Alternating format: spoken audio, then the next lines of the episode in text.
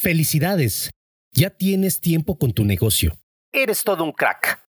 ¿Pero qué me cuentas? ¿Que tus ventas han disminuido? ¿Que ya no hay visitas a tu website? ¿Que recibes más quejas de tus clientes?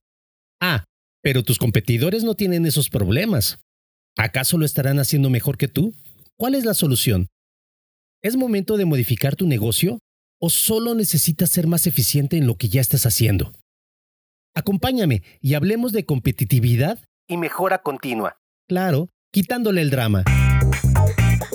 Software, gadgets, técnicas, tecnología, consejos, análisis, opinión.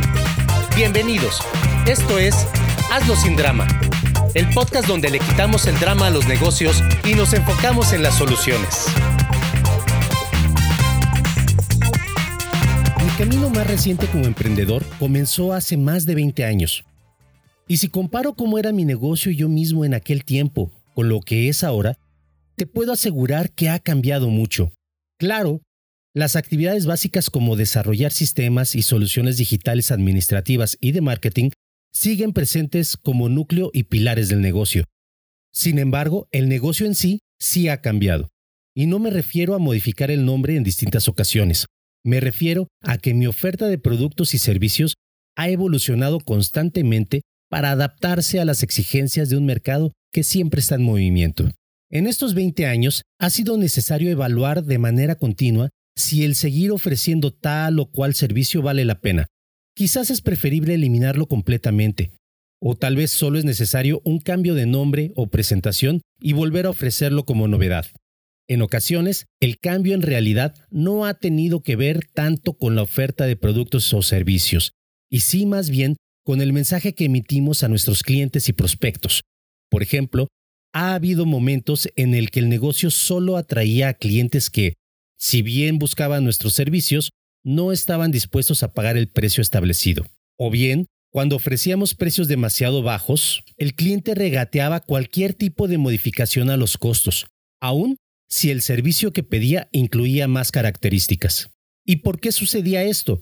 Pues básicamente porque el mensaje no estaba en concordancia con lo que era la visión del negocio, o porque, por situaciones particulares, habíamos dejado a un lado la importancia de la mejora continua. Y es que aún en momentos en que todo nos grita que algo no está funcionando correctamente, siempre hay algo que sirve de pretexto y que evita que tomemos las acciones necesarias. Nos falta tiempo, no se cuenta con la inversión requerida, hay mil cosas en qué pensar, se cierra un trato con un cliente que por el momento deja buenas ganancias, en fin.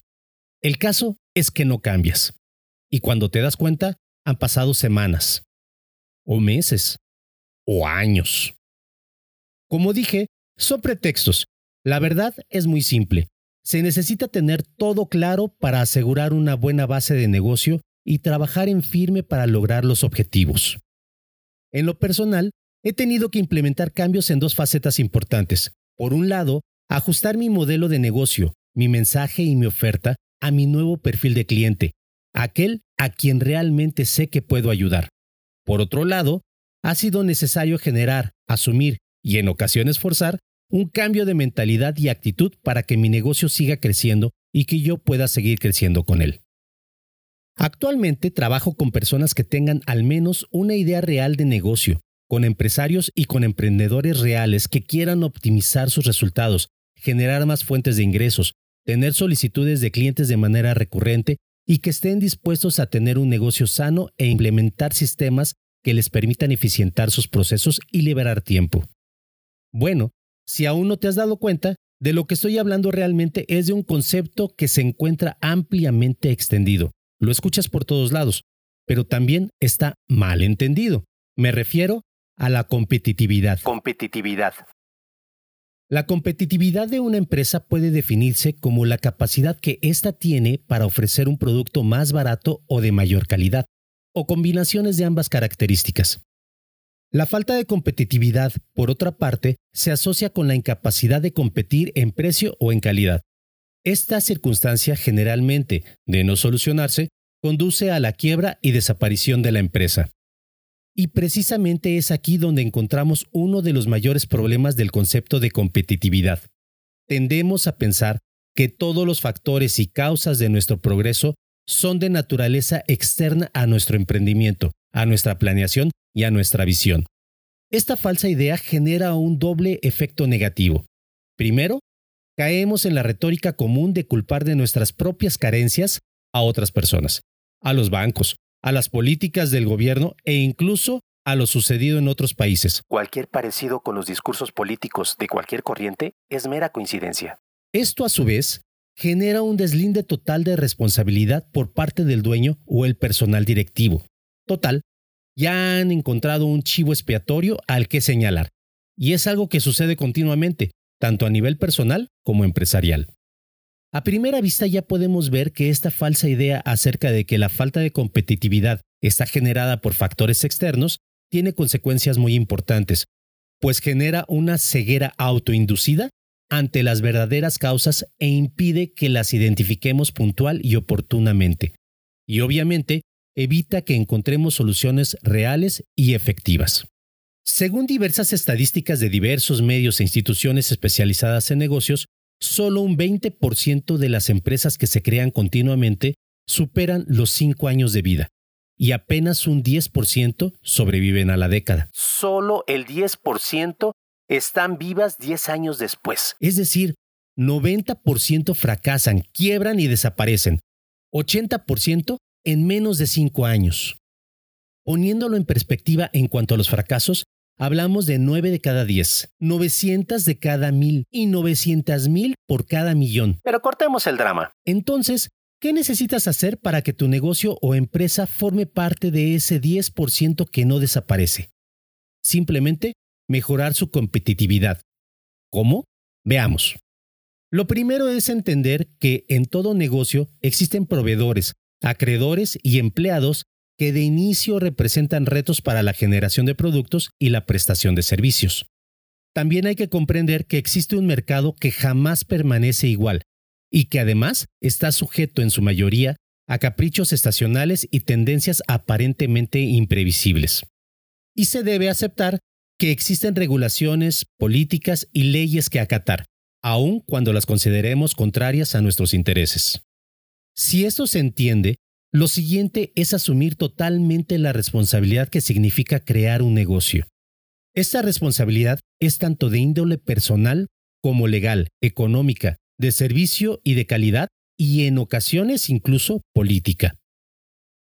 Como segundo punto, necesitamos que nuestro negocio esté alineado tanto con nuestros valores e intereses como con todo lo del punto anterior. Con estos dos puntos, podemos ahora sí crear o modificar un plan y una estrategia de negocios.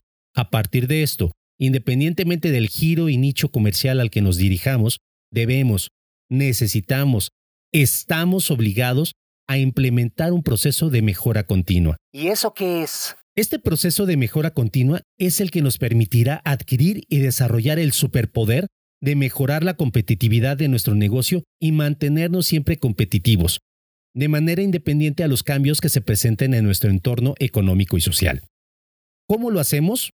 Obviamente, hay muchos puntos que contemplar y existen expertos que los manejan todos, pero resumiendo y simplificando lo más posible, todo consiste en cuatro pasos principales. Primer paso, la planificación, o plan en inglés.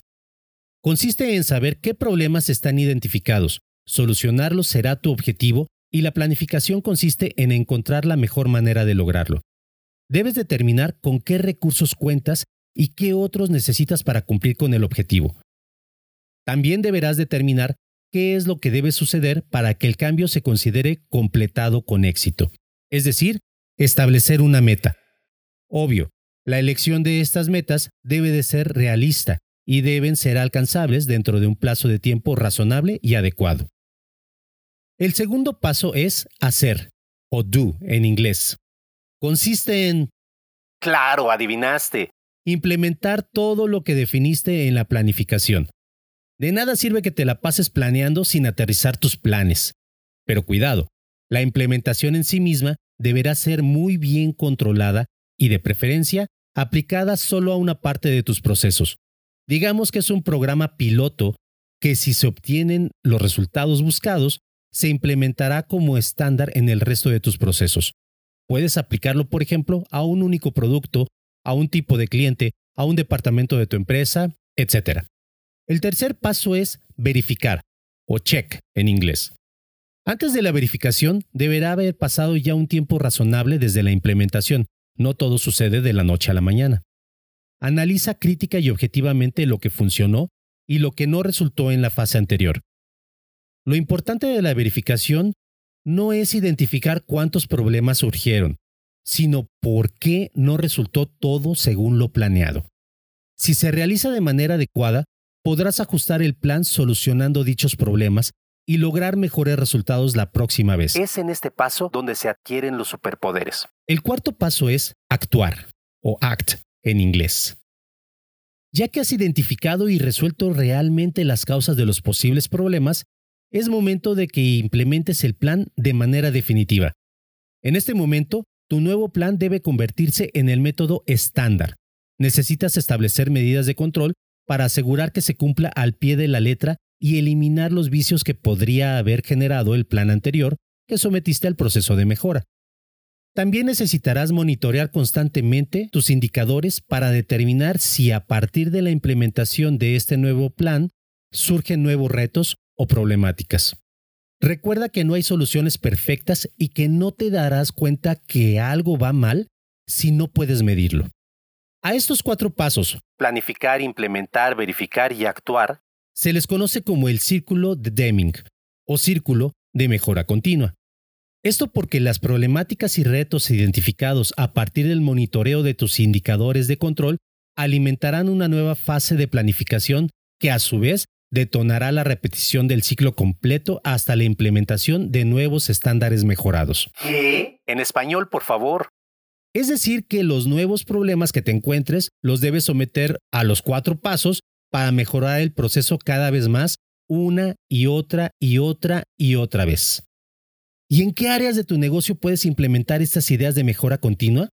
Básicamente en todas. Básicamente en todas. Pues todo proceso es perfectible. Concluyendo, si lo implementas adecuadamente, un proceso de mejora continua te puede ayudar a incrementar la competitividad de tu negocio, logrando reducir costos y maximizar capacidades, incrementar la satisfacción de tus clientes y mejorar tus procesos y el desempeño productivo. Además, identificando problemáticas y necesidades tanto de tu negocio como de tus clientes, podrás innovar y desarrollar nuevos productos e incluso expandirte a nuevos mercados. ¿Tienes dudas o comentarios acerca del tema? Te invito a unirte a la conversación más allá del podcast. Ingresa a hazlosindrama.club y encuentra los enlaces a nuestra sala semanal en Clubhouse y el grupo en Telegram. Únete y compárteme las preguntas y comentarios que tengas de los distintos episodios. Si aún no lo has hecho, recuerda suscribirte al podcast Hazlo sin drama en tu plataforma favorita o búscalo en YouTube también como Hazlo sin drama. Te espero el próximo martes. Entre tanto, hazlo sin drama. Adiós, bye, chao.